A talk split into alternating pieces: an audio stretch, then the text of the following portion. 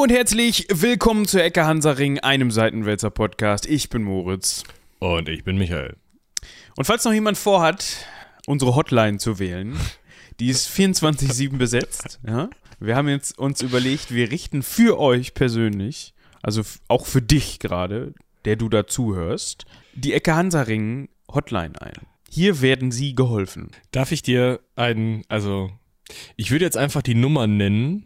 012345 oder? Wie, wie sie Jochen Malmsheimer schon sehr großartig mal in einem seiner Sketche genannt hat. Ja. Unsere Hotline ist 0800 128, ach, die Nummer hat unsere Hotline. ja, exakt. Fand ich sehr witzig. Da könnt ihr dann anrufen und uns auf den Sack gehen. Ja. Ja, nein. Das war natürlich nur ein kleiner Schmankerl. Weil wir andauernd unterbrochen werden, wenn wir Freitagmorgen aufnehmen wollen. Ja, es, es häuft sich, ne? Ja. Der, der Freitagmorgen hat sich in den letzten Wochen bei uns so als momentaner Aufnahmetermin herauskristallisiert, weil wir da anscheinend beide ganz gut Zeit haben. Genau. Und andere Leute sehen das dann nicht so. Ne? Auf beiden Seiten wird dann einfach gerne mal unsere Nummer gewählt und angerufen. Vielleicht sollte einer von uns den Arbeitgeber wechseln. Nee. nee. Das sehe ich jetzt so noch nicht. Das wäre jetzt etwas eskalativ, daraus diesen Schluss zu ziehen, muss ich jetzt sagen. Das ist richtig. Aber vielleicht können wir noch eine kleine Ankündigung machen äh, hinsichtlich des Arbeitgebers. Also äh, ich werde zumindest auf meinem Social Media Kanal ein Video, was du gemacht hast, äh, verteilen. Ein Film, bitte. Ein Fi Verzeihung, ein Film. Natürlich, der feine Herr dreht Filme. Natürlich. Ja, ähm, der auf die. Situation bei uns in der Arbeit und so aufmerksam macht. Könnt ihr dann mal Ja. gucken. Nehmt euch eine Packung Taschentücher und dann guckt euch das mal an. Genau. Aber wir Genau. können das ja auch in den Shownotes. Das sollte ja bis dahin dann auf jeden Fall veröffentlicht sein. Dann findet ihr das auf jeden Fall auch in den Shownotes. Viel mehr wollen wir da, glaube ich, auch an der Stelle gar nicht zu sagen. Nö, das könnt ihr euch selber reinziehen. Ja, genau. Könnt uns da gerne Feedback zu dalassen, wie ihr generell sowas findet und ob ihr sowas hier überhaupt in diesem Format hören wollt. Wir ignorieren euch dann einfach im Zweifel und sagen es euch trotzdem. Ja, ich wollte gerade sagen, wir machen Cross-Selling in alle Richtungen. exakt, exakt. Ist ja für einen guten Zweck, ne? wenn man schon Das ist halt, ne, das ist der auch Punkt. Ja, also Ne? ihr könnt euch das nicht vorstellen, aber das ist schon wirklich ein Totschlagargument, ne? Also das ist halt schon wirklich so. Nein! Willst du noch irgendwelche lustigen Witze in die Richtung machen? Nein! Nein! Hör auf zu lachen! So war das nicht gemeint. Verzeihung, ich fand's witzig. Gut. Sind wir etwa schon mit dem Vorgeplänkel durch an dieser Stelle? Ähm, Wir sind drei Minuten in der Aufnahme, das geht das so geht nicht. Wir, könnten Wir noch- machen ein Nachgeplänkel draus, komm, Abfahrt. Okay, wir könnten noch drüber sprechen, das haben wir schon. Okay, dann sprechen wir nicht drüber. Wie haben wir schon? Ja, letzte Woche ist Kobolds mal rausgekommen. Habe ich tatsächlich gehört. Ja. Hm, Also jetzt denkt sich vielleicht der eine oder die andere so, hä? Der Das hat ist doch keinen Podcast. Das ist doch dein, dein Ding mit. Also du steckst da doch mit drin. Warum hörst du das denn nicht? Ja, das ist genau das, Teil, das Ding. Ich höre mir diese Sachen hier auch nicht nochmal an. Ich bin ja Das dabei. merkt man auch an der einen oder anderen Stelle. Ich höre auch nicht zu, während wir aufnehmen. Nee. Aber Warum auch? ja. Ich, bin- ich bin ja dabei quasi, das muss reichen. Ja. Obwohl ich mich manchmal schon ein bisschen, manchmal schon ein bisschen dabei erwische, ne? dass ich dann so beim Schneiden so, ach, hörst mal eben rein, ob er irgendwo, ob das, das Pausentool richtig gegriffen hat oder so und dann so Viertelstunde später, ups, ja, ähm, hast genug reingehört. War ganz amüsant, aber ich finde, das spricht doch für uns, um mal so ein bisschen Ja. Selbstlob zu verteilen. Genau, ja, Eigenlob. würde ich auch sagen. Also, Apropos, äh, vielleicht eine kryptische Ankündigung noch, weil ich die Frage eh noch stellen wollte und dann muss ich das nicht hinterher machen. Äh, hast du eine Sammeltasse für unseren Gast, unsere Gästin, unser Gästlein, das in naher Zukunft aus dem Ausland zugeschaltet werden wird, äh, bestellt? besorgt? Noch nicht, aber das mache ich gleich in deinem Beisein noch. Das ist gut, ja. Dann vergesse ich es nämlich nicht. Kauft mal Sammeltassen, wir machen das nämlich auch. Genau, wir kaufen unsere eigenen Sammeltassen. Das ist quasi so, als würden wir Fake-Accounts erstellen und unsere eigenen Podcasts runterladen und uns selbst bei, bei Steady unterstützen. Das kennt ihr übrigens auch. Ja? Oh! Oh, das war die Überleitungskiste. Ich sag's dir, drittes Regal von unten links. Mir läuft's feucht die Beine runter, es ist wundervoll. Ich glaube, dann solltest du dich mal mit deinem Onkel Doktor unterhalten. Äh, wie alt warst du nochmal? Also, Frag nicht. manchmal, ja, ab einem gewissen Alter kann das einfach mal vorkommen. Aber heute läuft Ja, ja. Wir sind heute ein bisschen, Äh, heute ist es ein bisschen Onkel Doktor. Steady haben wir erwähnt. Ich wollte noch was. Jetzt habe ich wieder vergessen. Wegen dir. Das hat der Onkel Doktor hat dich aus dem Konzept gebracht. Oh ja. Der bringt mich immer aus dem Konzept.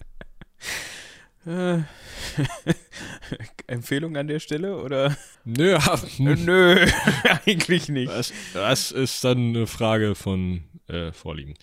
Ähm, Da gibt es ja so eine, ne, es ist ja gar nicht so einfach. Da muss man ja unterscheiden zwischen Fetisch und Vorliebe. Ne? Da tue ich mich immer schwer.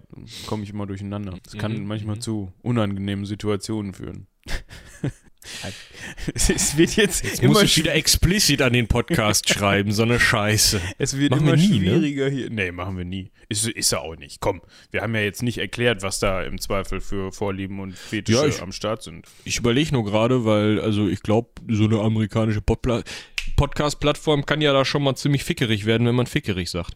Aber das ist ein anderes Thema. Aber das sind ja auch Amerikaner und Amerikanerinnen, die verstehen uns ja gar nicht. Google Translate. Ja, aber glaubst du, glaubst du, Google Translate kann Nö. fickerig übersetzen? Das hält sich einfach ab. Google Translate. Von Deutsch nach Englisch. Fickerig. Würde man das denn jetzt eigentlich mit CH oder G am Ende schreiben? Ich habe es jetzt mal mit G geschrieben und er übersetzt es erstmal straight mit fucky. Jetzt müssten wir explizit an den Podcast schreiben. Ja, okay, scheiße. Oder äh, als Adjektiv fidgety, zappelig, unruhig, kribbelig, wuselig, fickerig, zipfelig. Das ist das, was ich meinte. Props an Google Translate. Google Translate. Nicht schlecht. Ich meine, wir Ja. sind im Jahr 2022 und das nicht mehr lange, also Ja, und die haben 2006 angefangen, also eigentlich ganz gut. ja. Aber was ich eigentlich sagen wollte ist, ähm, ich verlinke euch mal meinen Mastodon-Account drunter, weil Twitter ja scheinbar jetzt die Türen zugemacht hat, ne?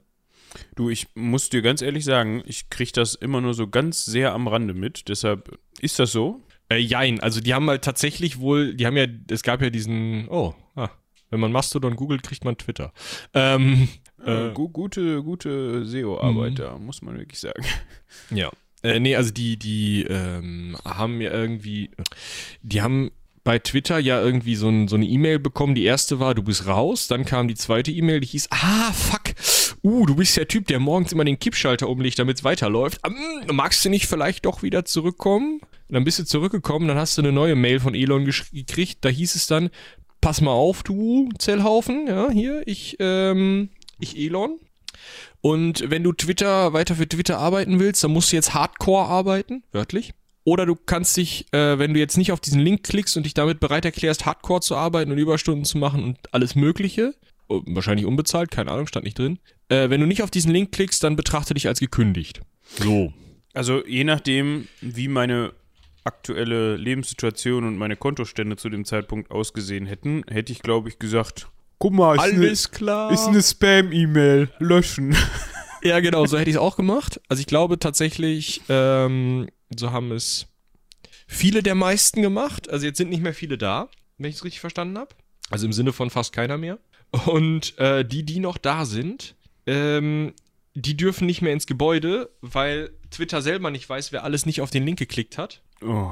Und deswegen haben die jetzt erstmal alle ausgesperrt, um dafür zu sorgen, dass sie, äh, ja, äh, dass, dass sozusagen keiner reinkommt und, und, und Scheiß baut, so. Das heißt, da funktioniert gerade, also es läuft gerade alles von selbst. Wenn irgendwas Genau. passiert, dann ist da niemand, der sagen kann, oh, ich gehe mal hin und administriere das mal oder irgendwie was. Nee, nee, genau. Das ist einfach, da ist gerade das, wenn es in eine Wicken ist, ist in eine Wicken. Also es kann sein, dass jetzt jede Sekunde Twitter sagt "Zzzz". Gut. und auf Twitter trendet halt RIP Twitter und alle verlinken ihre ganzen anderen Social Media Kanäle. Das ist ultra lustig, habe ich jetzt auch mal gemacht. Ich meine, man muss sich ja dessen bewusst werden, dass Twitter natürlich jetzt nicht nur aus einer Büroetage besteht. Ne? Also es ist ein Nee, nee. Multimilliarden-Dollar-Konzern und da sind, also ne, wir reden wahrscheinlich von irgendeinem Hauptquartier, wo die sitzen, wo dann auch viele ja, Leute die letzten sitzen. Mails gingen auch immer an alle. Ja, okay. Das heißt, im Zweifel haben die halt auch zahlreiche Büros auf der ganzen Welt, weil so ein, so ein Bums zu administrieren braucht halt Man- and Woman-Power bis zum Abwinken. Ja, da geht es geht ja nicht nur darum, dass da irgendwelche Leute die Website-Infrastruktur oder die, die, die Infrastruktur, die technische Infrastruktur warten, sondern es geht ja auch darum, dass du ganz, ganz viele Hanseln brauchst, die nebst dem Algorithmus das irgendwie moderieren, was da passiert. So, ich glaube, das ist wahrscheinlich sogar der Großteil. Und das sind da wahrscheinlich jetzt nicht irgendwelche Leute in New York City, sondern leider irgendwelche unterbezahlten Leute in Ländern, die leidlich Deutsch sprechen. Und das meine ich jetzt überhaupt nicht despektierlich diesen Leuten gegenüber, aber ja, das ist ja, da hängt ja ein riesen Rattenschwanz dran an so einem Ding. Ja, ja, das ist halt der Punkt. Habe ich jetzt gerade leidlich Deutsch sprechen gesagt? Ich meine leidlich Englisch sprechen. Ja, also ihr müsst euch mal äh, The Cleaners angucken. Das ist eine Doku, ich weiß gar nicht, ob ich die vielleicht sogar auch verlinken kann, weil die, meine ich, öffentlich-rechtlich ist. Die ist öffentlich-rechtlich, ja. Äh, wo drüber gesprochen wird, welche Leute, was für Leute, ähm, ja, äh, ihre, ihre, äh, nein, nicht ihre, sondern unsere Social Media administrieren. Ja, also jetzt nicht unsere, also jetzt nicht übel. Ecke Hansaring Social Media, soweit ist es noch nicht gekommen. Aber vielleicht ergibt sich da eine Lücke, ne, dass wir jetzt mit unserer eigenen Social Media Plattform an den Start gehen. Das ist eine richtig gute Idee. Ich verlinke euch mal die Mediathek der Bundeszentrale für politische Bildung. Das ist doch super. Danke. Also mit The Cleaners. Ja, gut. Ja, könnt ihr euch reinziehen, der Film ist echt gut, kann man sich mal gönnen. Ja. Also tatsächlich ist diese Mediathek, da kann man sich echt mal umgucken. Da sind einige wirklich gute Dokus drin. Ja. Also unter anderem auch, ähm, oh, wie heißt sie denn? Mo Asumang sucht die Aria? Hatten wir, glaube ich, auch schon ein, zwei Mal drüber gesprochen. Mo und die Aria. in die diesem da auch äh, drin. Podcast. Gut, aber dann haben wir ja doch noch unsere Schleife gemacht. Dann haben wir ja doch noch ein bisschen Vorgeplänkel aufnehmen können. Ich habe ja von der einen ja oder anderen toll. Person gehört, dass sie das Vorgeplänkel sogar mehr interessiert als der ganze Rest. aber gut. Tja, du, wenn die Leute eh zum Podcast einschlafen, jetzt habe ich Word gestartet aus Versehen. Richtig. Das machst du häufiger, ne? Jetzt kommt wieder, Ja, die sind direkt nebeneinander. jetzt kommt wieder Citavi und möchte sich aufbauen und laden und dann dauert das Genau. wieder ein bisschen. Ich habe so ein bisschen das Gefühl, der Herr Grämann macht das mit Absicht. Das kann natürlich gar nicht sein. Gut, aber ich würde sagen, in StreamerInnen-Manier, ja, wenn die auf was reacten, das können wir übrigens auch mal im Stream machen. Im Stream, genau, wir haben einen Stream, haben wir nicht. Sucht nicht danach, den, den gibt es nicht. Äh, Im Podcast machen, ne, dass wir einfach auf YouTube-Videos reacten. Das ist eine richtig gute Idee. Das wird richtig lustig. Ja, aber akustisch halt, ne? Also, ich bin auch dafür, dass wir dann die Tonspur des Videos nicht mit einbinden. Dann haben wir auch keine Copyright-Claims, sondern wir reacten einfach darauf. Müssen sich Ja. die Leute das halt mit uns zeitgleich starten und wenn wir dann mal pausieren, um was zu sagen, dann haben sie halt Pech gehabt. Das ist ein richtig tolles Format. Worauf ich eigentlich hinaus wollte, da sagt man ja jetzt immer, wenn man im, im Stream was reactet, wir gehen rein in sowieso. Weißt du, dann wird geguckt, keine Ahnung, WDR-Doku, NDR-Doku, da gehen wir rein, schauen uns das an. Und wir gehen heute nicht buchstäblich in Oliver Cromwell rein. Eben, also das ist jetzt auch nicht, also muss ich auch nicht wissen alles. Nee, ne? Also, eigentlich nicht. Über den haben wir nämlich schon anteilig in der vorletzten Folge gesprochen. Da ging es nämlich um den ersten Charles oder um Karl den Ersten von England. Ihr erinnert euch vielleicht. Und normalerweise bauen die Folgen jetzt ja nicht so hundertprozentig aufeinander auf. Tun sie auch dieses Mal nur anteilig, aber es würde schon Sinn machen, falls ihr die Folge noch nicht gehört habt, da wirklich mal reinzuhören, bevor ihr dann mit dieser hier weitermacht. Weil das kann nicht schaden, das zu wissen, was da. Da macht alles Ja. viel mehr Sinn. alles. Die ganze Welt, Ja. das Universum. Ja, ihr werdet auf einmal die Relativitätstheorie in Gänze verstehen. nur wenn ihr die Story und die Geschichte von Karl I. wisst. Nee, einfach nur, Also um die Hintergründe zu erläutern. Genau. Wir werden auch hier und da an dieser Stelle nochmal was erklären, aber wie schon gesagt, das macht, es kann nicht schaden. Aber wie ich euch kenne, wenn ihr hier am Start seid, dann habt ihr die Folge sowieso schon gehört. Übrigens, ich bin enttäuscht. Ich auch manchmal. Letztens hatte zum, letzten Samstag hatte zum Beispiel mein Lieblings-Tapas-Restaurant nicht auf. Äh, doch, hatte, aber ähm, ich habe keinen Tisch mehr bekommen. Und dann standen wir da.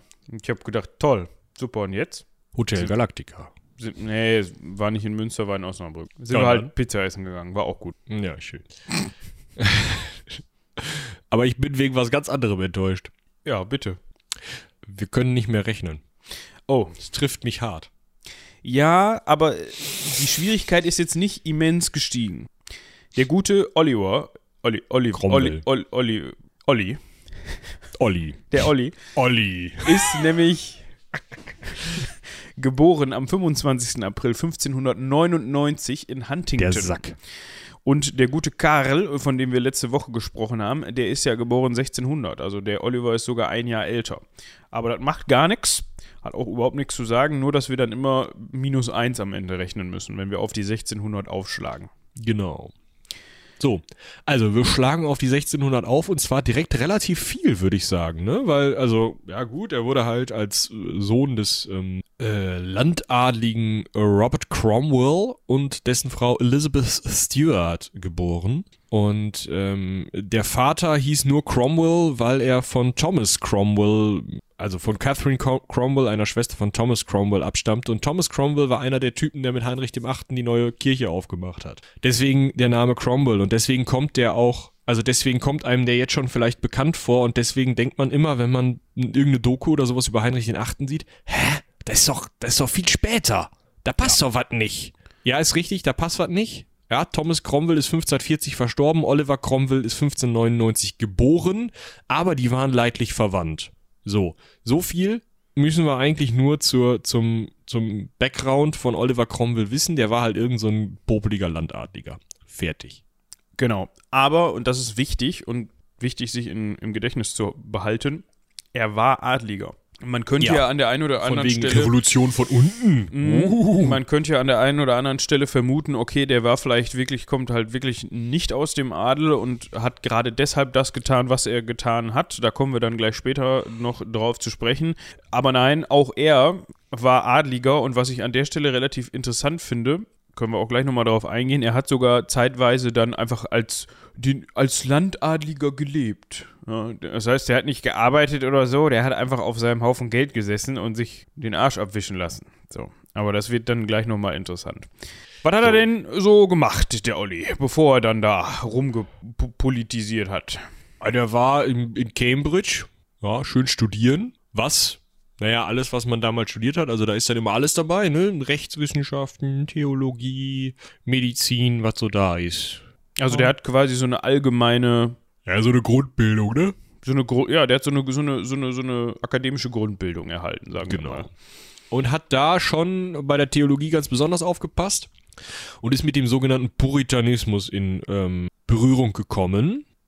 Das ist eine e-, evangelische Richtung, ja, Bewegung, so die äh, sich primär in England und Schottland entwickelt hat, aus der Reformation heraus, also nicht aus der anglikanischen Kirche, sondern wirklich aus der Reformation heraus und auf kalvinistischen Grundsätzen basiert. Und es geht halt darum, dass diese Leute den römischen römisch-katholischen äh, nachsagen, dass sie schmutzig sind und dass das gereinigt werden muss.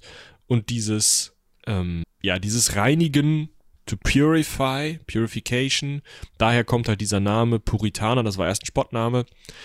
Auf jeden Fall war es dann so, dass diese besonders Hardcore-Puritaner, die halt besonders evangelisch waren, besonders feste da drauf waren, äh, die haben Oliver Cromwell auch direkt mal beeindruckt und der hat gesagt, Puritaner? Geil. Da sehe ich mich. so. Genau. Ja, und dann ist er halt eigentlich direkt also 18, äh, 1628 so rum ist er halt dann ins Parlament äh, gekommen, ins Unterhaus. Und da hat er direkt gesagt, ich bin Puritaner, ich gehöre zur puritanischen Partei, hallo. So. Ja, zu dem Zeitpunkt war er 27. Ich weiß jetzt überhaupt nicht, inwieweit man da alterstechnisch einzustufen war, wenn man in der Zeit irgendwie Politiker war, beziehungsweise ins Unterhaus gekommen ist. Aber für heutige Zeit ist man dann oh. schon eher so Richtung Philipp Amthor unterwegs, ne? Also. Das ist richtig. Ja, äh, aber war auch nicht so wild. Also ich meine, er hat jetzt nicht lange parlamentiert, weil wir erinnern uns aus der Karl-Folge. Karl I hatte ja ein schwieriges Verhältnis. Ja, eine Meinungsverschiedenheit, sowas in die Richtung, ne? Ja. Also so ein bisschen, es kriselte. Und ähm, ne, weil das Parlament ihm im Zweifel nicht genug Geld bewilligen wollte und wenn es Geld bewilligen sollte, dann hat es immer gleich rumgezickt und wollte irgendwas und Karl wollte einfach absolutistisch regieren und dieses Parlament ging ihm eh nur auf die Nüsse. Dementsprechend hat er dann gesagt, komm, mal zu dem Bumm. Das und war nämlich sein Privileg, das muss man dazu sagen. Ne? Das ja, nicht zumachen, er. nur nicht anrufen war genau. sein Privileg. Ne? Also, also, der König musste zu der Zeit, das haben wir auch in der letzten Folge schon gesagt, das ist nicht so, wie man das heutzutage kennt, dass man sagt, okay, es finden regelmäßig Sitzungen zu diversen Themen statt, sondern der König hat gesagt, wir hätten jetzt mal wieder das Bedürfnis, das Parlament zusammenzurufen, machen wir, wir jetzt Geld. mal nächsten Freitag. Und wenn er ja, das nicht dann macht, dann... Die, ja. Dann mussten die alle antingeln für nächsten Freitag und äh, ja, Karl hatte da keinen Bock drauf, deswegen hat er halt von 1629 bis 1640 gesagt. Ungefähr. Genau, und das war auch das, was ich als was ich eben schon sagte, er hat dann das Leben eines wohlhabenden Gut, Gutsbesitzers geführt. So, ne? Das heißt, er hat da nicht Also. Cromwell, nicht der König. Der König hat, glaube ich, auch ein sehr wohlhabendes Leben geführt, nur das stand noch etwas über dem eines Gut Gutsbesitzers. Äh, Vielleicht eines Güterbesitzers. Ist auch, ist auch egal. Auf jeden Fall. Jetzt der, muss uns DB, DB Cargo sponsern. Oh, den muss ich noch bei Mastodon folgen. Gut, dass du sagst. Ja, auf jeden, auf jeden Fall hat er sich halt dann mal entspannte elf Jahre auf seinem Gut den Arsch platt gesessen, ist hin und wieder mal zur Jagd geritten, hat diverse Pferde verschlissen wahrscheinlich und hin und wieder mal den ein oder anderen Wein sich hinter die Binde georgelt. Ja, so soll das doch sein, oder nicht? Wie man sich das Leben eines wohlhabenden Gutsbesitzers vorstellt. Gutsbesitz ist, ist Esther irritiert mich, ist, ist auch egal. Ihr wisst, was ich meine. Und weniger so dieses oh Gott, ich lebe von der Hand in den Mund und ich bin, ich gehöre dem einfachen Volke an und ich bin, nee.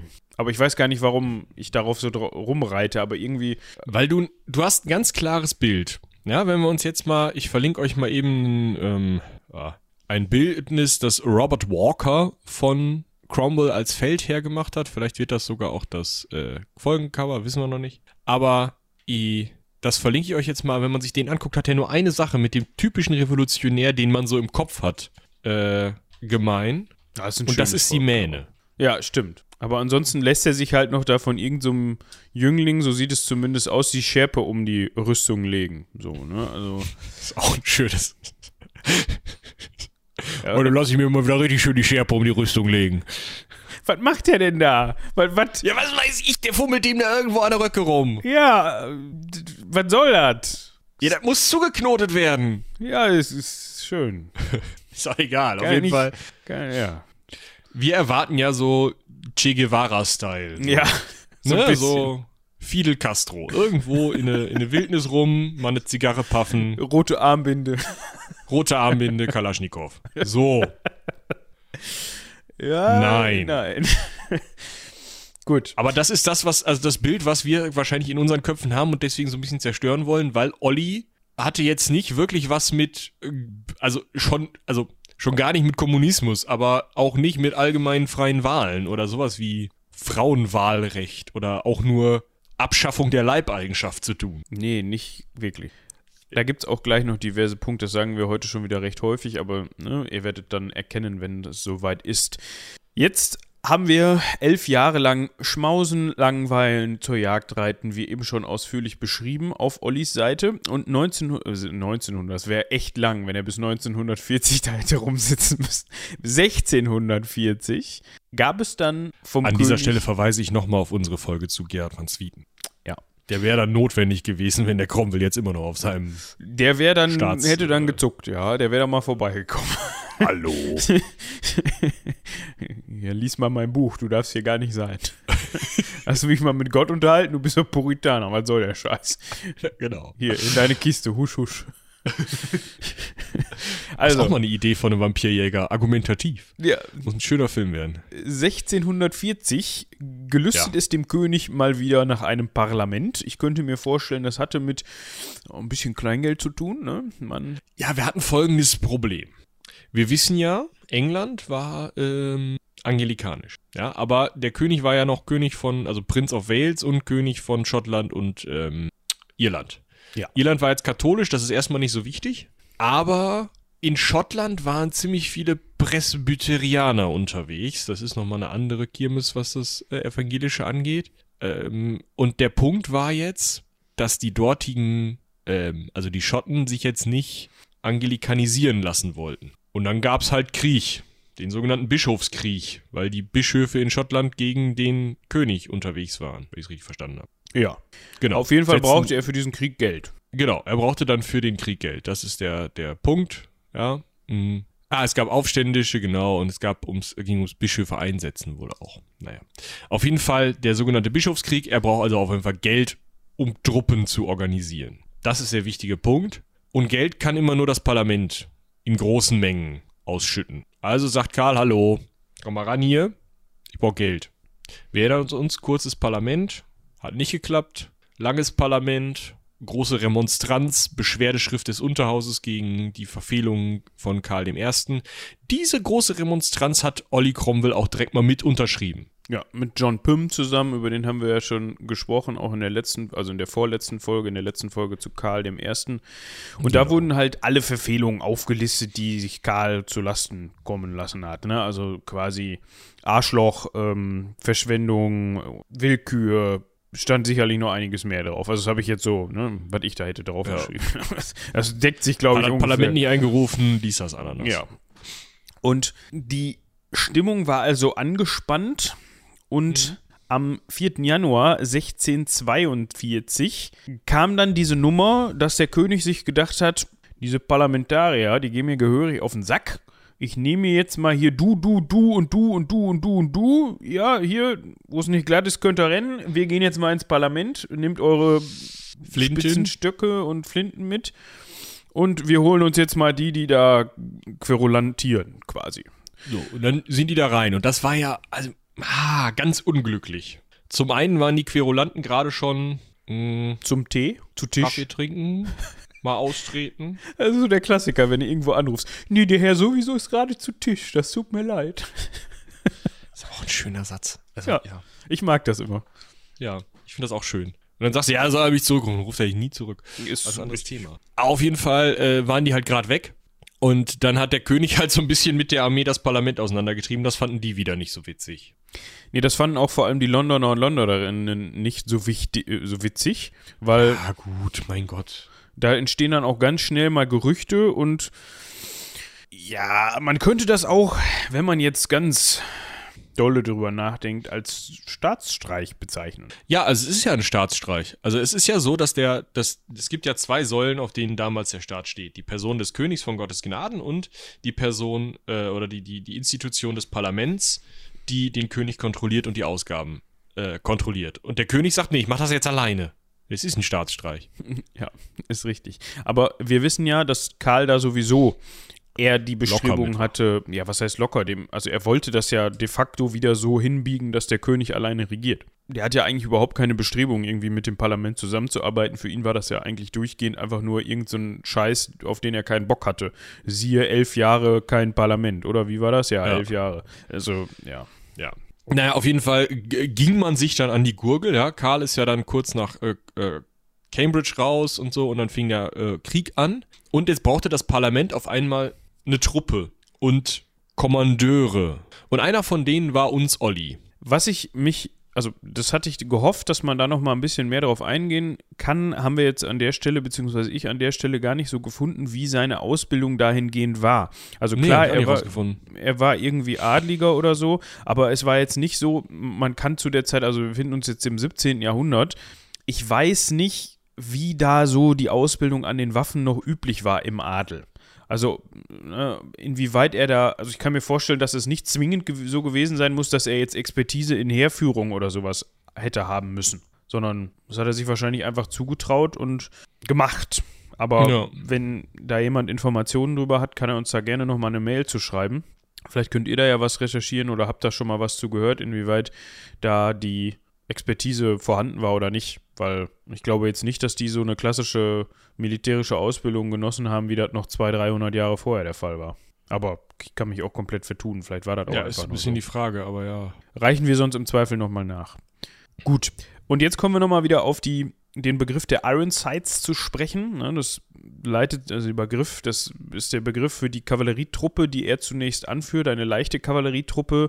Entweder leitet sich das ab dadurch, dass die, äh, die Eisenharten genannt werden, ne? also die Typen, die hart sind wie Stahl, keine oder wie Eisen, keine Ahnung. Dabei ist Eisen ja eigentlich gar nicht, ist, ist egal.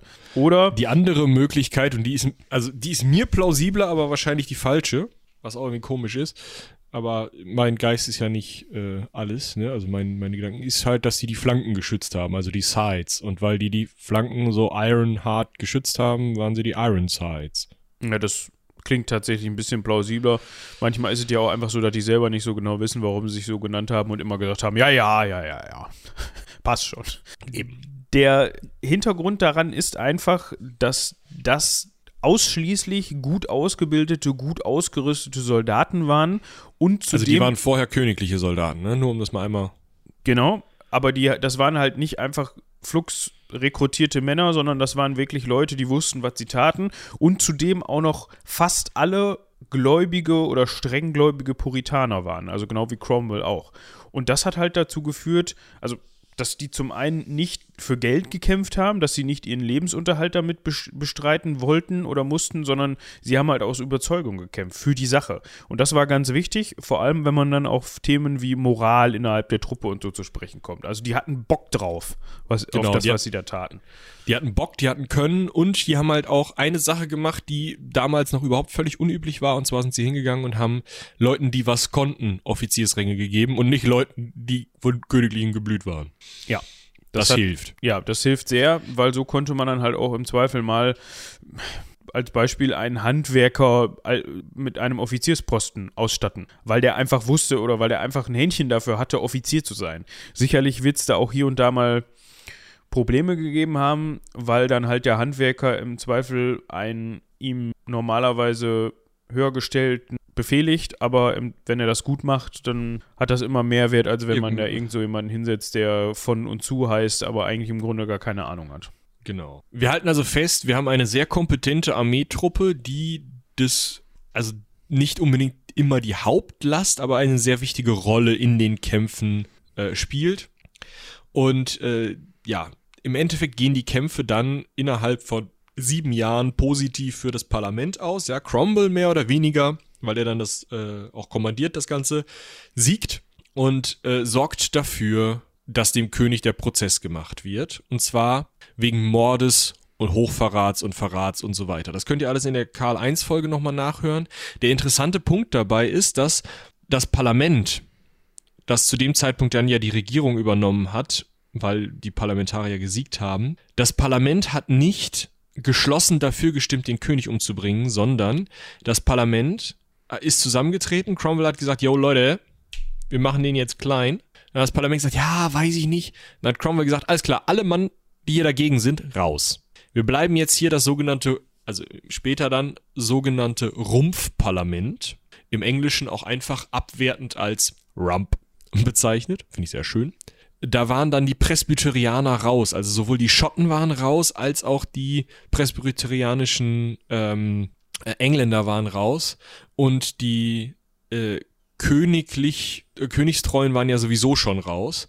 Mit anderen Worten waren dann nur noch, ja, Cromwell-hörige Puritaner drin, von denen dann ja auch noch nicht alle für die, äh, für den, äh, für die Hinrichtung des Königs gestimmt haben. Ja, und dieses Rumpfparlament sollte dann auch erstmal eine Verfassung geben.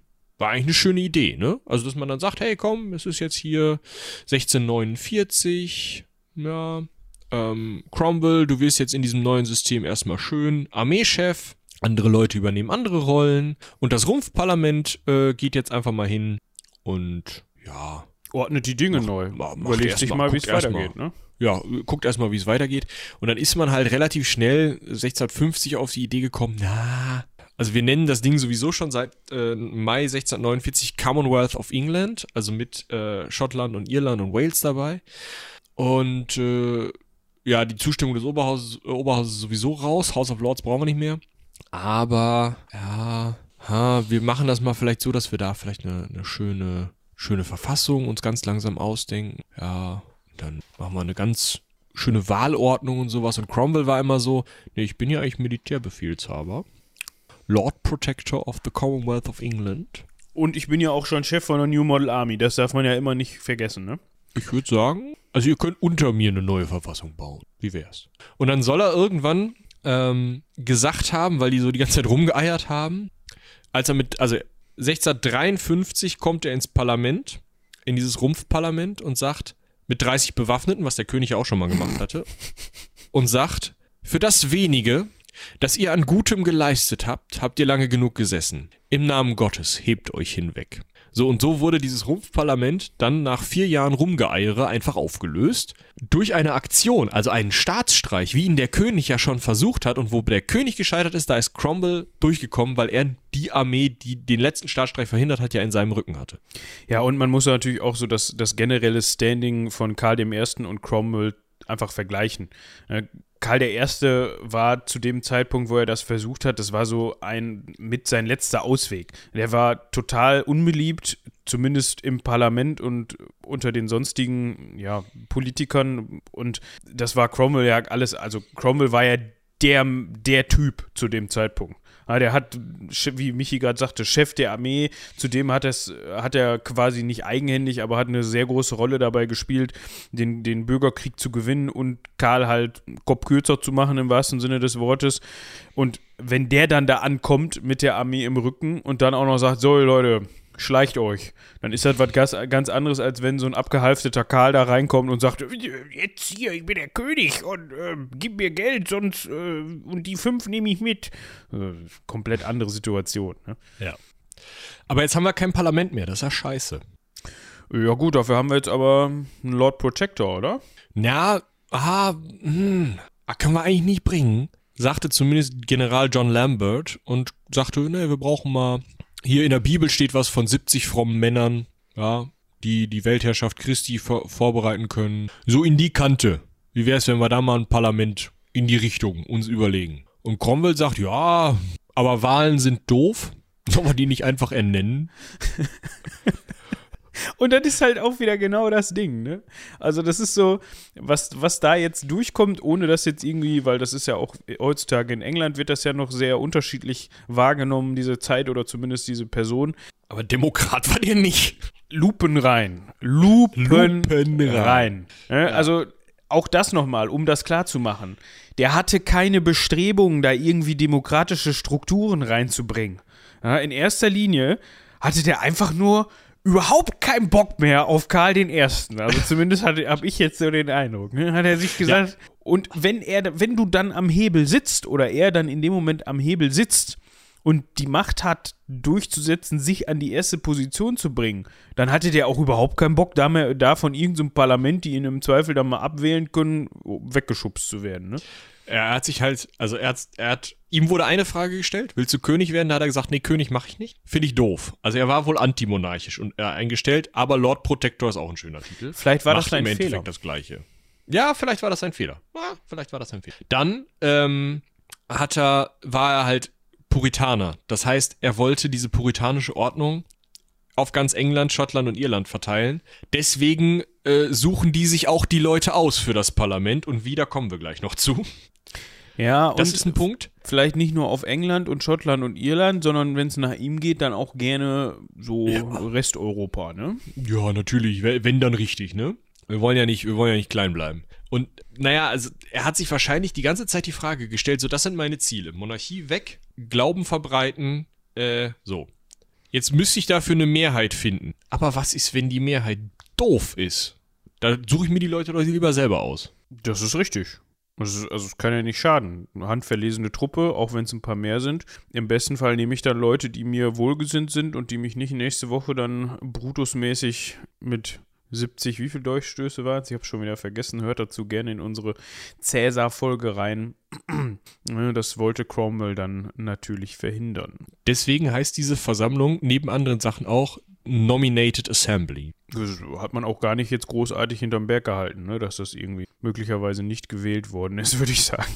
Nee, man hat sie auch Parlament der Heiligen genannt, Parliament of Saints, finde ich auch schön, weil das halt alles Puritaner waren. Oder halt Bare Bones Parlament nach einem der Abgeordneten. Ja, das ist doch äh, auch nett.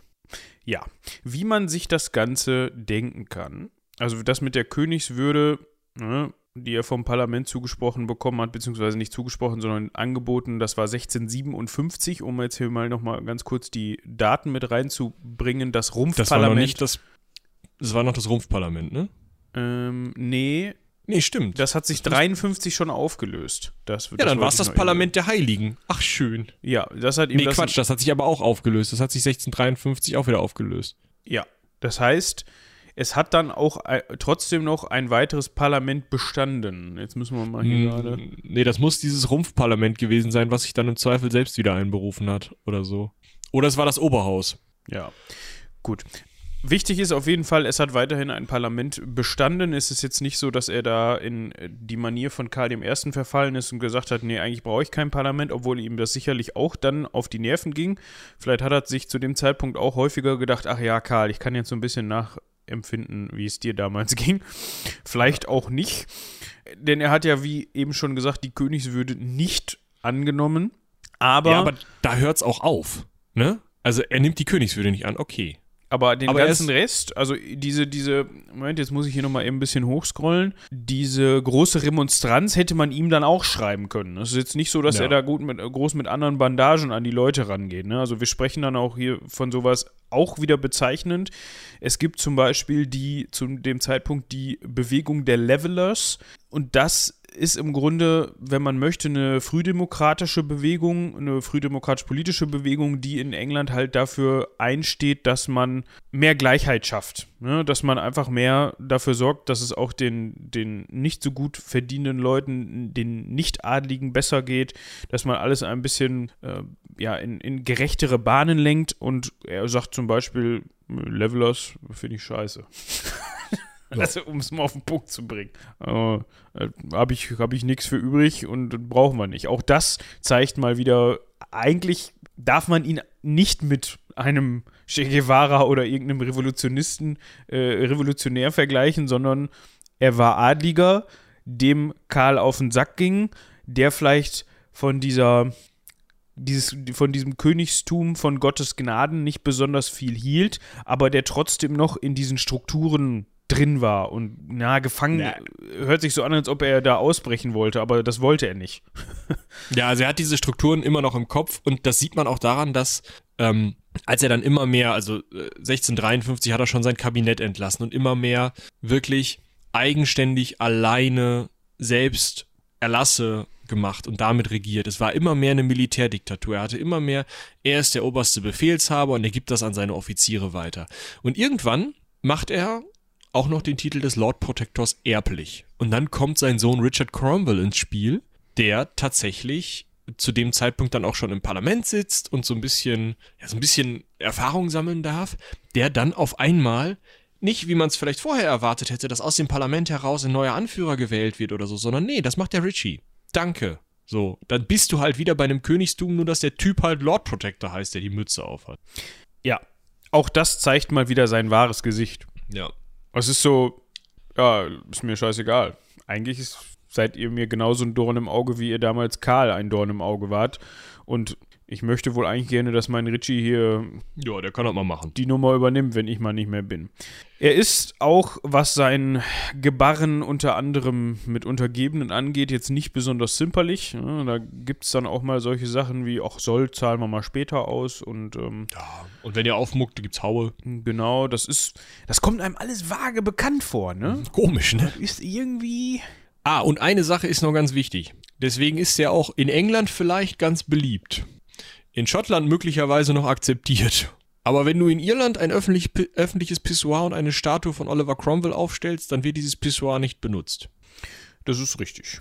Das hatte unter anderem damit zu tun, dass er sich gedacht hat, eigentlich hat der Bums ja hier mal zusammengehört.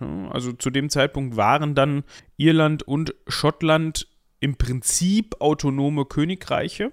Und das wollen wir Hat jetzt nur mal. keinen König mehr. Ne? Gen- genau. Und Schottland war schon so ein bisschen mit wieder eingefangen, da war irgendwie alles okay, so, ne, weil das ja auch mit den, mit den Parlamentsarmeen und so, da, die hatten sich ja mal so, mal so gestellt und das war alles noch, also da, da gab es nicht so viel zu tun, aber Irland war ja eine Insel.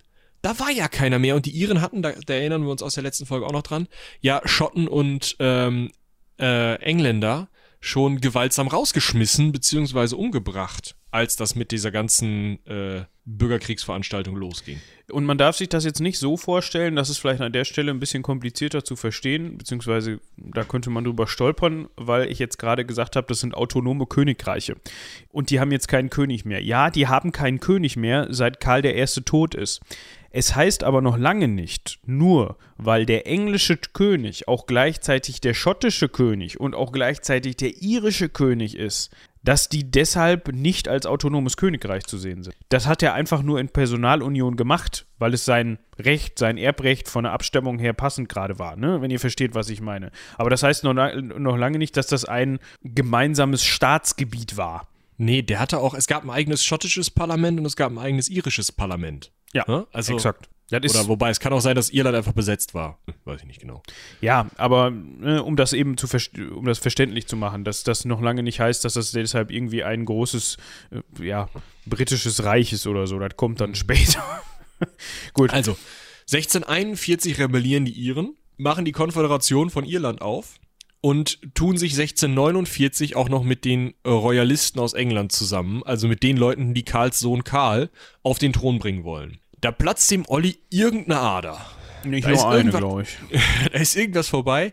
So sehr vorbei, dass ähm, die Iren fortan von Anmalacht Cromail sprechen. Ja, Cromail. Der Fluch von Cromwell. Also, da ist richtig Kirmes. Ich meine, es gab zwischendurch auch nochmal den englisch-niederländischen Krieg, das hatte mit so Schifffahrtsdoktrin, nicht Doktrin, aber Bestrebungen zu tun, die der Olli da, beziehungsweise die Engländer da erlassen haben, aber den ne, überspringen wir jetzt mal, da können wir vielleicht an anderer Stelle nochmal eben drüber sprechen. Wichtig. Der war jetzt auch nicht so wild. Genau, wichtig ist jetzt, dass der Olli sich gedacht hat, komm, wir nehmen mal jetzt hier unsere New Model Army und fahren da mal hin. Geh da mal. So, dann sind die da hingefahren? Also die Iren waren schon dran. Es gab nur noch Dublin. Alles andere in Irland war schon irisch. Und in Dublin saßen noch ein paar äh, Engländer und Schotten. Und die Iren hatten Dublin schon eingekreist und haben gesagt, so, wir belagern das jetzt, dann ist er durch und dann müssen die erstmal wieder einen Landepunkt finden. Und das ist schwierig. Daraufhin sind aber die Royalisten ausgebrochen und haben tatsächlich die Belagerung sprengen können und dadurch den Hafen Dublin behalten. Und damit konnte ähm, Cromwell mit 35 Schiffen und später nochmal Henry Ireton mit 77 Schiffen auf Irland landen, in Dublin, und damit waren die Truppen dann da und damit ja, wurde überhaupt ein Krieg gefochten. Eigentlich war die Idee gewesen, dass Ruprecht von der Pfalz, wir erinnern uns, der äh, ja, Heerführer der Royalisten im Endeffekt mit ein paar Schiffen nach Irland kommt und dann mal eben Dublin ausräuchert und dann ist der Drops gelutscht, dann ist Irland eigenständig.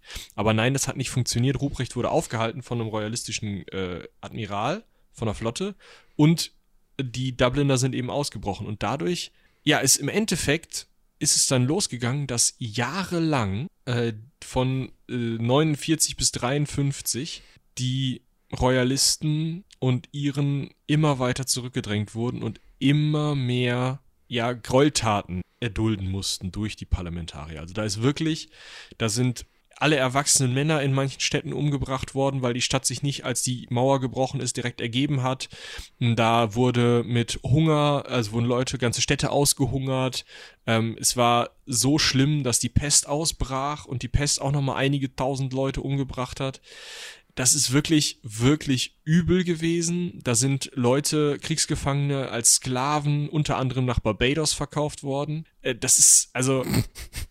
Sorry. Nach, nach, nach heutigem äh, Verstehen waren das halt, also es war kein richtiger Krieg mehr, das war ja, eigentlich eine, eine, ein Hinschlachten der irischen Bevölkerung, äh, wo sich, wogegen sich die Iren halt nicht mit auf, offiziell aufgestellten Armeen wehren konnten, sondern wo tatsächlich dann ein Partisanenkrieg gegen geführt wurde, sodass teilweise englische Besatzer ab Anfang äh, 1651 sich nicht mehr weiter als drei Kilometer von der eigenen Basis weg gewagt haben, es sei denn, sie waren extrem stark eskortiert. Also da geht's wirklich rund und da bekleckert sich Cromwell auf keinen Fall mit Ruhm. Nee, wie gesagt, das hatte Michi gerade schon angesprochen. Es ging da um die, unter anderem ein Beispiel, um die Eroberung von, äh, jetzt müssen wir mal eben hier in die Lautschrift reingucken, damit wir das richtig aussprechen. Droheda, ähm, also hier heißt die Stadt wird Droghedas geschrieben, also D-R-O-G-H-E-D-A-S. Dort wurden ca. 3500 Menschen von den Besatzern, also von den äh, englischen Besatzern, ermordet. Und zwar deshalb, weil Cromwell gesagt hat, im Kriegsrecht steht drin, wenn die Mauern der Stadt gebrochen sind, also kaputt sind, dann hat man aufzuhören zu kämpfen. Und die haben sich gedacht, ne, wir scheißen auf das Kriegsrecht. Nur weil die Mauern kaputt sind, heißt das noch lange nicht, dass wir kaputt sind. Wir kämpfen jetzt weiter. Und als sie dann verloren haben, hat Cromwell gesagt, so, das ist jetzt die Retourkutsche dafür. Ne? Dann werdet jetzt halt einen Kopf kürzer gemacht oder wie auch immer. So, und das ist, das ist ein Beispiel dafür, was er dafür Dinger abgezogen hat. Also das kann man sich vorstellen, dass das da sehr blutig und bis aufs ja, blutig und bis aufs Blut, genau. Nee, aber das also das kann man sich, glaube ich, gar nicht so richtig vorstellen, was da für eine Stimmung geherrscht hat. Und es wird vor allem auch noch interessant, wenn man sich dann später mal anguckt, wie, wie Iren und Engländer so aufeinander zu sprechen sind. Im Grunde kann man eigentlich sagen, dass nicht nur in Irland, aber auch in England eine Militärdiktatur aufgebaut worden ist. Ja, genau. Also Cromwell war halt der oberste Generalissimus und hat das Ganze militärisch durchorganisiert. Ja, so. Und jetzt ist es passiert relativ unspektakulär, muss ich wirklich sagen, dass Cromwell am 3. September 1658, ja, jetzt können wir mal wieder rechnen, zu dem Zeitpunkt war er 57, nee, 59 Jahre alt, also gar nicht noch, noch gar nicht so alt, an Malaria verstirbt, die er sich ironischerweise in Irland eingefangen hat. Er hatte dazu auch noch Nieren und Blasensteine. Da wird äh, der eine oder die andere sagen, geschieht ihm recht. Ja. Es könnte auch so ein bisschen damit zu tun gehabt haben, dass kurze Zeit vorher seine Lieblingstochter Elizabeth gestorben ist. Ja, da ist ja dann auch vielleicht der Lebenswille nicht mehr ganz so vorhanden gewesen, beziehungsweise war das für ihn vielleicht auch seelisch ein großer Rückschlag. Und wie gesagt, so verstirbt er halt am 3. September 58, also 1658. Und im Aber Grunde. war ja alles geregelt, ne? Ja, es war im Grunde alles geregelt. Also sein Sohn Richard sollte ihm nachfolgen, hat das dann auch getan. Aber worauf ich hinaus wollte, was das Unspektakuläre angeht, irgendwie hat man ja so das Gefühl, dass er, also eigentlich hat man ja damit gerechnet, ja gut, der ne, wird zu Lebzeiten Kopf kürzer gemacht. Dann nicht mehr zu Lebzeiten, aber Anderes Thema. Machen wir gleich. Ist ein schöner Rausschmeißer. Ja, ja, aber ne, man hat, also ich hätte jetzt eigentlich im Voraus damit gerechnet, ja klar, keine Ahnung, der wird von irgendwelchen irischen Partisanen aufgegriffen und lebendig verhackstückt, ja. verhackstückt äh, oder in, in irisches Gulasch verarbeitet oder sowas, ne? Keine Ahnung. Ich weiß nicht, ob die gerne Gulasch essen, die Irinnen und Irinnen, aber ähm, andere bestimmt. Aber ne, äh, sowas. Wurscht, aber genau im Grunde war er halt auch einfach, also sorry, das ist jetzt meine Auslegung des Ganzen oder das kommt jetzt aus meinem Munde. Das ist jetzt nicht die allgemeine Forschungsauffassung. Er war halt auch einfach ein Arschloch. Tut mir leid. Ja. so, ne? Dementsprechend hofft oder rechnet man ja vielleicht auch so ein bisschen mit, mit so einem Tod, wie ihn zum Beispiel Karl bekommen hat. Aber nein, er verstirbt halt an Malaria. Was bestimmt auch nicht so angenehm war mit den Nieren und Blasensteinen. Aber darum geht's ja nicht. Nee ne, ob das angenehm war. Aber äh, der Punkt ist, sein Sohn Richard kommt nach am 3. September 1658.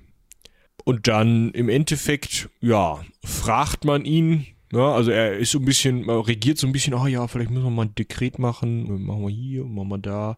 Und dann fragt man ihn im, am 25. Mai 1659, sag mal, Richard, hast du eigentlich Spaß dran? Nö, wenn du so fragst, nicht. Ja, wolltest du nicht vielleicht einfach niederlegen? Ach so, das geht? Geil, yo, hier, komm, verpiss dich. Ist mir egal. Mach den Scheiß alleine. Ja. Er war vielleicht einfach der cleverste in der ganzen Familie, muss man vielleicht so festhalten. Ich meine, ist davon auszugehen, dass die Familie Cromwell nicht unbedingt ärmer geworden ist in der Zeit. Ne?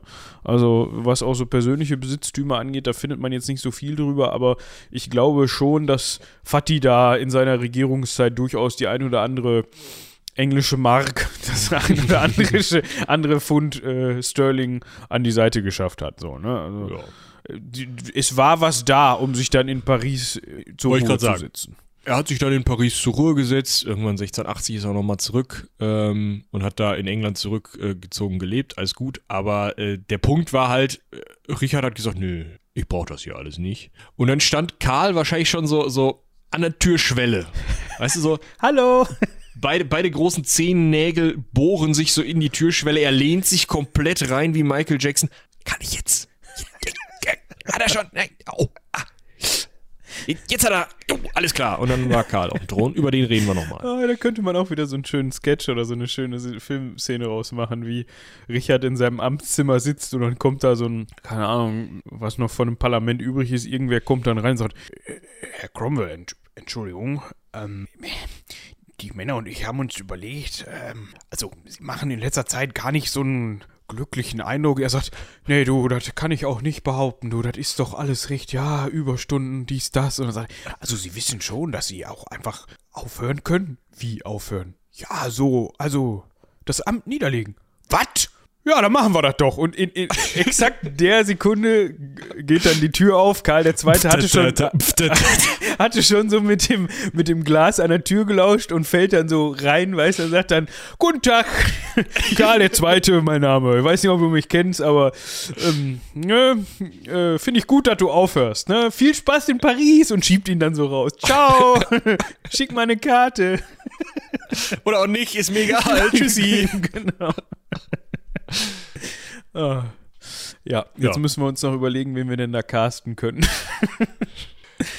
Auf jeden Fall hat das Parlament im Jahr 1660 Karl II. Also eigentlich war Richard Cromwell da schon länger weg, ne? Also 1660, da war der schon ein halbes Jahr nicht mehr da. Ja, ja, aber offiziell hat das Parlament 1660 Karl II. die Königswürde verliehen. Und dann hat man sich 61 gedacht, ich weiß nicht, ob das auf Karls Mist gewachsen ist.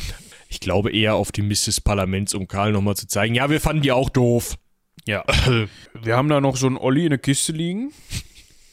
Und der Henry und der John sind da auch dabei, das sind zwei Kumpels von Olli die könnten wir eigentlich nochmal ausbuddeln, ne? Und dann ist man halt ein Jahr später, also nee, Moment, wann ist er? Drei Jahre später. Also da wird nicht mehr viel von übrig gewesen sein, von den Überresten. Ich weiß nicht, wie da der Verwesungsprozess in so einer Kiste nach drei Jahren aussieht. Es ist jetzt kein voll skeletiertes Etwas, glaube ich, aber so viel übrig ist dann auch nicht mehr. Schaut euch doch einfach nochmal unsere Sammeltasse zu Papst Formosus an. Wenn ihr da ein Edding nehmt und Formosus durchstreicht und Olli Cromwell drüber schreibt, dann geht das, glaube ich. Äh, ihr müsst euch die, die, die Tütchen wegdenken, aber dann haut das hin. Auf jeden Fall hat man ihn dann exhumiert, das heißt wieder ausgebuddelt und am 30. Januar, also es war der 12. Jahrestag der Hinrichtung von Karl I., nochmal posthum einer symbolischen Hinrichtung zugeführt. Also allen, all, allen dreien ist das zugestanden worden. Und daraus resultierte, dass man die Köpfe, deshalb haben wir da auch gerade schon so drüber gesprochen, auf Stangen gesteckt hat. Das war ja gute alte englische Tradition. Und gegenüber von Westminster Hall zur Abschreckung aufgestellt hat. Ja, und das Ding ist, ähm, man hat sie dann aufgestellt und dann ein bisschen stehen lassen und irgendwann hat ein Sammler gesagt, die Rübe da oben, ne? Das ist doch der Olli Cromwell. Ja, braucht ihr die noch? ne, in dem Sinne nicht. Ich würde die mal mitnehmen. So. Ich, ich hole die da auch selber. Ich habe eine Leiter dabei, alles gut. Ja, alles klar. Und dann ist die wohl, also 1960 ist noch jemand ähm, hingegangen und hatte den irgendwo aus, aus der Versenkung gezogen und man hat den dann äh, in Cambridge diesen Schädel bestattet, weil man sagte, ah komm, wir können ihn jetzt nicht mehr rumreichen. Ob das wirklich Olli Cromwells Schädel war oder ob das einfach nur irgendwie Dienstag damit da auf dem Friedhof ausgegraben worden ist, weiß keiner. Also es ist davon auszugehen, dass das 1960 halt irgendwie einfach nur noch ein Skelettschädel so war. Ne? War, ja. Also so, man hätte sicherlich mit moderneren Forschungsmethoden noch irgendwie Rückschlüsse darauf ziehen können, ob das in Frage käme überhaupt. Ne? Hinterher war das der wahrscheinlich am besten noch eines siebenjährigen Mädchens oder irgendwie sowas, weißt du, so komplett ab vom mhm. Schuss. Also jetzt, was das äh, Physiognomische angeht. Aber ähm, ja, man hat sich dann dagegen entschieden, den in irgendeinem Mausoleum wie auf dem Roten Platz auszustellen. Das wäre auch strange gewesen, ne, wenn man den vermeintlichen Shell von Ollie Cromwell auf dem Roten Platz ausgestellt hätte. Nein, ich meinte jetzt als Vergleich.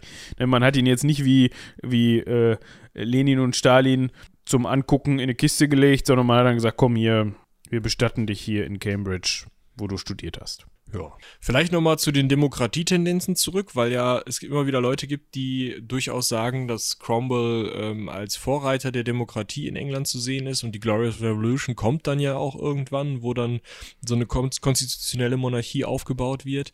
Ähm, das ist aber weniger an der Person von Oliver Cromwell als eher an den vorherigen Aktionen und besonders den vorherigen äh, Verabschiedung, verabschiedeten Dokumenten des Parlaments äh, festzumachen. Also das sozusagen, bevor Cromwell wirklich an die Macht kommt, wirklich diese militärische Macht übernimmt und als Militärdiktator beziehungsweise vorher eben als ähm, oberster General die Macht übernimmt. Davor, diese kurze Phase, Das ist die Phase, in der drüber nachgedacht wird, die Kerkerstrafen für Schuldner zu beenden, ähm, Gleichheit vor dem Gesetz zu schaffen, äh, eine Religionsfreiheit zu erlauben oder vielleicht zumindest irgendwas in die Richtung einer Religionsfreiheit für die, zumindest die meisten christlichen, ne, so. Also so in diese Richtungen ähm, kann man das schon irgendwie positiv bewerten. Das, was Cromwell dann am Ende gemacht hat, eher nicht. Ja. Übrigens, mein Kommentar mit dem siebenjährigen Mädchen gerade, das dürft ihr nicht falsch verstehen, das war vielleicht etwas unglücklich gewählt, fällt mir gerade so auf. Also ich meinte damit, dass man, dass der Schädel so überhaupt nicht im Zweifel hätte passen können. Vielleicht. So, das meinte ich damit, ne? Also nicht, dass ihr mich da falsch versteht oder ich hoffe, es fühlt sich da jetzt niemand. Ähm, fand das pietätlos. Aber gut, das nochmal eben dazu. Ja. Ich sehe, wenn ich auf die Uhr gucke, eine etwas kürzere Folge heute. Ja. Aber muss ja auch mal sein. Der Olli hatte einfach Ja. nicht so viel zu bieten, ne? Ja, wahrscheinlich hätte man sich da noch weit umtun Ja, können, aber natürlich. muss auch gar nicht. Aber ich, ich finde, das ist ein guter, eine gute Ergänzung zu Karl dem Ersten. Es hätte, Ja. Jetzt dreht sich Olli wahrscheinlich im Grabe um, jedenfalls das, was von ihm übrig ist. Ne? Wenn wir sagen, du bist eine gute Ergänzung zu Karl dem Ersten, dann sagt er Jau. wahrscheinlich, was bin ich?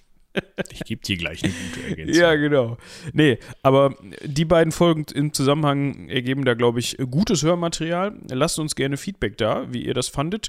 Und wenn ich die Planung von Michi da richtig im Kopf habe, dann haben wir ja auch noch jemanden übrig, ne, der, der noch Mhm. nachfolgen muss. Wir haben schon über ihn gesprochen.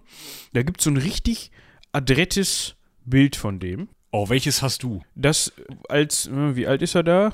Als Kind, wo er da in seiner Rüstung mit der Pistole in der Hand steht, mit dem Helmbusch Au, und ja. so weiter. Das ist toll. Das, das, wird die, das wird das Folgencover für die nächste Folge. Also vielleicht nicht für die nächste, aber wir sprechen auf jeden Fall auch noch über Karl II., also dann den Sohnemann, der dann da auf dem Fuße, Gewehr bei Fuß stand, um die ganze Nummer zu übernehmen. Ja, äh, Van Dyck hat das gemalt. Ich glaube, der konnte eigentlich nur Fische und Schlangen, aber es kann auch ein anderer Van Dyck gewesen sein.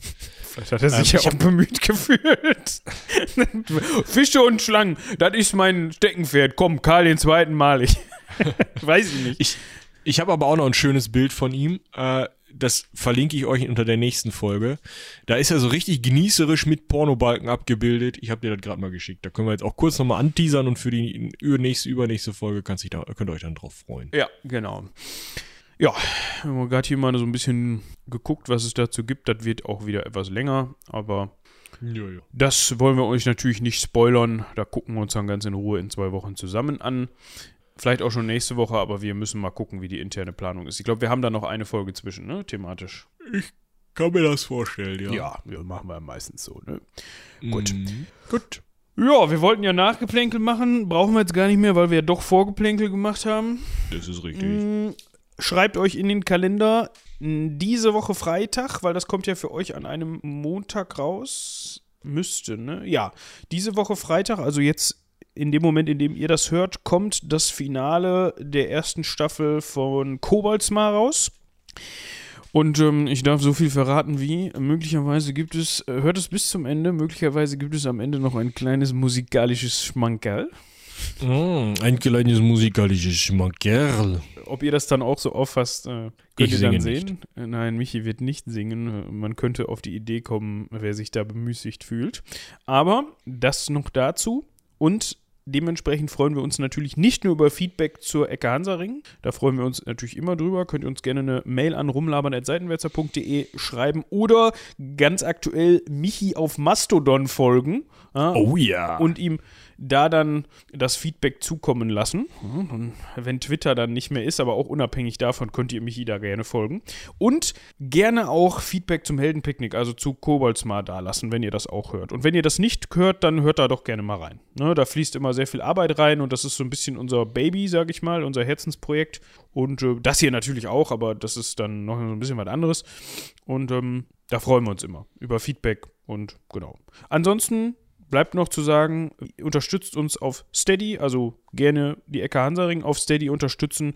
Falls ihr beide Formate hört, dann unterstützt Beide. beide. Ich wollte gerade eine Wertung reinbringen und sagen, dann unterstützt lieber das Heldenpicknick, weil da entstehen mehr Umkosten. Aber äh, ja, wie ihr das wollt, Beide. wie ihr das für richtig haltet. Genau. So, ihr macht das schon. Wir bedanken uns auf jeden Fall. Und wir können auch bald mal wieder hier reingucken, dass wir mal wieder ein paar äh, Unterstützer, nicht ein paar, sondern alle UnterstützerInnen vorlesen. Aber das machen wir dann mal in den nächsten Folgen. Und bis dahin kauft noch eine Sammeltaste. So wie wir jetzt gleich. Genau.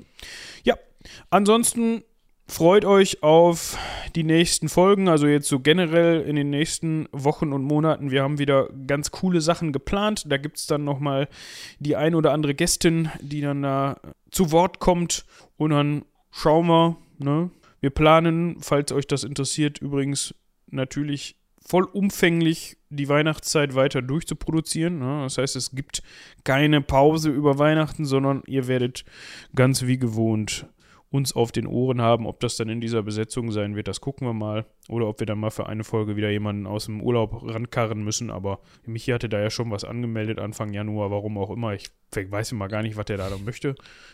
Aber das, auch das. Gut, ich würde sagen, wir strecken die Folge nicht noch weiter. Ich wollte gerade sagen. So, mal. Wir sollen mal.